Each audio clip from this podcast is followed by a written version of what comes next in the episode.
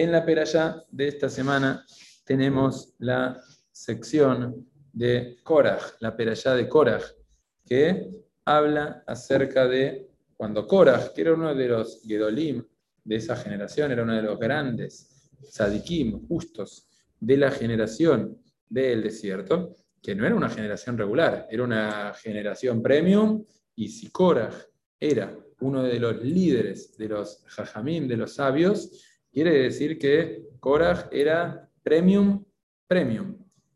Viene Korach y coordina, organiza una especie de rebelión, de sublevación delante de Moshe. Y Moshe, ¿cómo puede ser que vos tengas el cargo y que yo no lo tenga? Y que una cosa y que la otra. Y sabemos que el final de esta eh, rebelión en contra de Moshe y en contra de Kadosh Baruj en contra de Dios, terminó de una manera muy difícil, con eh, la tierra que se abrió y tragó a todos los que habían participado. Explica el Jafet Haim, que veníamos estudiando sobre él, explica que el error que la persona puede cometer, que es extremadamente grave, y es extremadamente destructivo, es justamente el mahloket, las peleas, las discusiones. Y no solo eso, sino que hay un concepto que es difícil de entender, que cuando la persona hasta la edad de bar o bat mitzvah todavía no tiene responsabilidad de sus acciones, es decir, todavía no tiene la madurez necesaria para que esa decisión sea completamente objetivo. ¿Por qué? Porque a la persona le falta maduración, le falta madurez. Eh, tiene todavía, no tiene todavía la posibilidad de tomar decisiones de manera objetiva.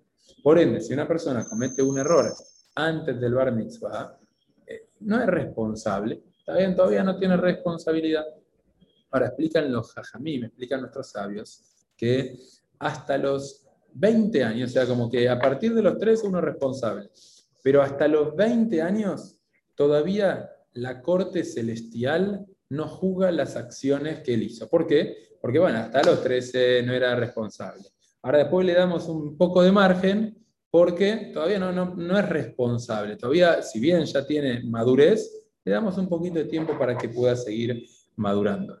Ahora, ¿qué excepción hay de esta edad de 20 años? El mahloket, la discusión, las peleas. ¿Y de dónde sabemos? De esta peralla, de la peralla de Korah, que cuando la tierra se abrió para tragar a los culpables de todo esto, incluso se tragó menores de edad, incluso infantes. Ah, ¿cómo puede ser? Eso es el daño. Este, eh, eh, esto es la discusión, las peleas pueden ser tan pero tan graves que afectan incluso a los chicos. Si uno le pregunta, está bien, a una persona, eh, ¿estaría dispuesto a dañar a tus hijos? Obvio que no. Nadie, ningún padre estaría dispuesto a dañar a un hijo. Nada, está bien, uno como padre. Es tan difícil a veces poner un límite, porque poner un límite implica que el hijo no pueda disfrutar de algo. Y uno como padre quiere que el hijo disfrute de todo, pero uno tiene que sacar fortaleza y poner límites a veces. Ahora, dañarlo, eso jamás uno lo haría. Pero ¿cuántas veces un padre entra en discusiones o en peleas con otros, con un hermano o con alguien y termina al final dañando a sus propios hijos por las consecuencias de esas peleas. ¿Cuántas familias se separan por el ego y la soberbia de una pequeña discusión que se termina transformando en una pelota de nieve, una bola de nieve gigante, que ni se acuerda por qué empezó, me faltó el respeto, y después me ofendió, y después por un poquito de plata, que una cosa no lo saludó bien y después no lo saludó y después eh, pasó otra cosa y después no fue una alegría del hermano porque no surgió y no lo fue a saludar y que sí que de repente hay una brecha tan pero tan pero tan grande que termina siendo completamente destructiva para uno, para su familia, para sus hijos, para su entorno. Debemos estar muy pero muy atentos de que no permitir de que surjan peleas y discusiones, porque la brecha que se abre termina siendo tan pero tan grande que uno ya ni se acuerda el motivo por el cual empezó. Eso viene del ego, viene de la soberbia personal. Y es personal, no es con el otro. De hecho, Pirkei Avot, también estudiamos eh, mucho Pirkei Avot juntos, dice que existen dos tipos de discusiones. La discusión que son Leshem Shamaim, de corazón, puras para buscar la verdad, y las discusiones no Leshem Shamaim, las discusiones que son no en aras, no por Dios, no buscando una verdad, buscando un emet. ¿Y qué ejemplo trae Pirkei Avot de discusión verdadera, genuina? Dice la discusión entre Hillel y Shammai. Hillel y Shammai, como estudiamos, dos sabios de la época de la Mishnah, ellos discutían para buscar la verdad. Y dice, una mahloket, una discusión que el de Shem mete corazones en busca de la verdad, va a perdurar en el tiempo. Y al día de hoy seguimos estudiando y aprendiendo de esas discusiones.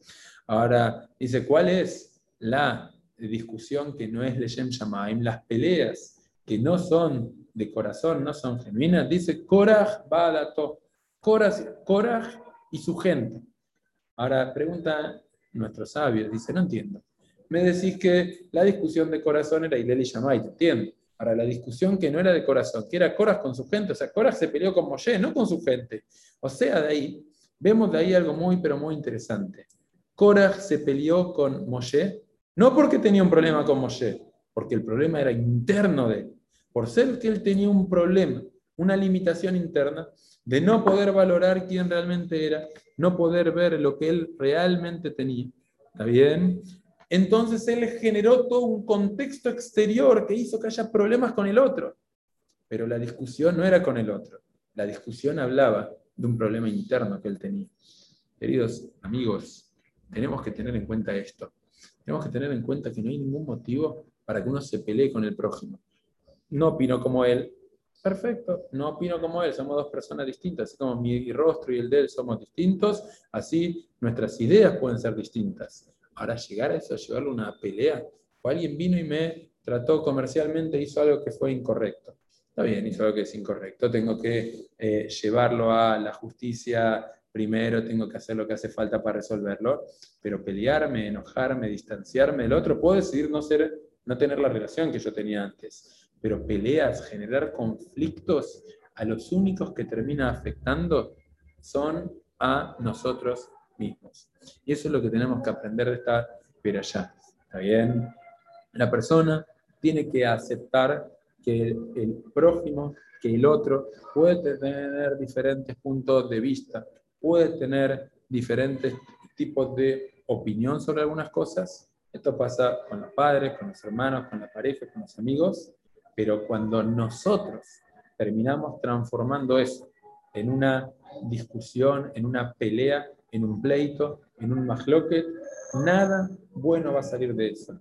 Y no solo que nada bueno va a salir de eso, sino que uno es capaz de dañar incluso a sus propios hijos, incluso a su propia familia y perjudicarse principalmente uno. Así que tenemos que cuidarnos mucho, saber ponernos en el lugar del otro y jamás, jamás caer en el mahloket, caer en la discusión, caer en las peleas.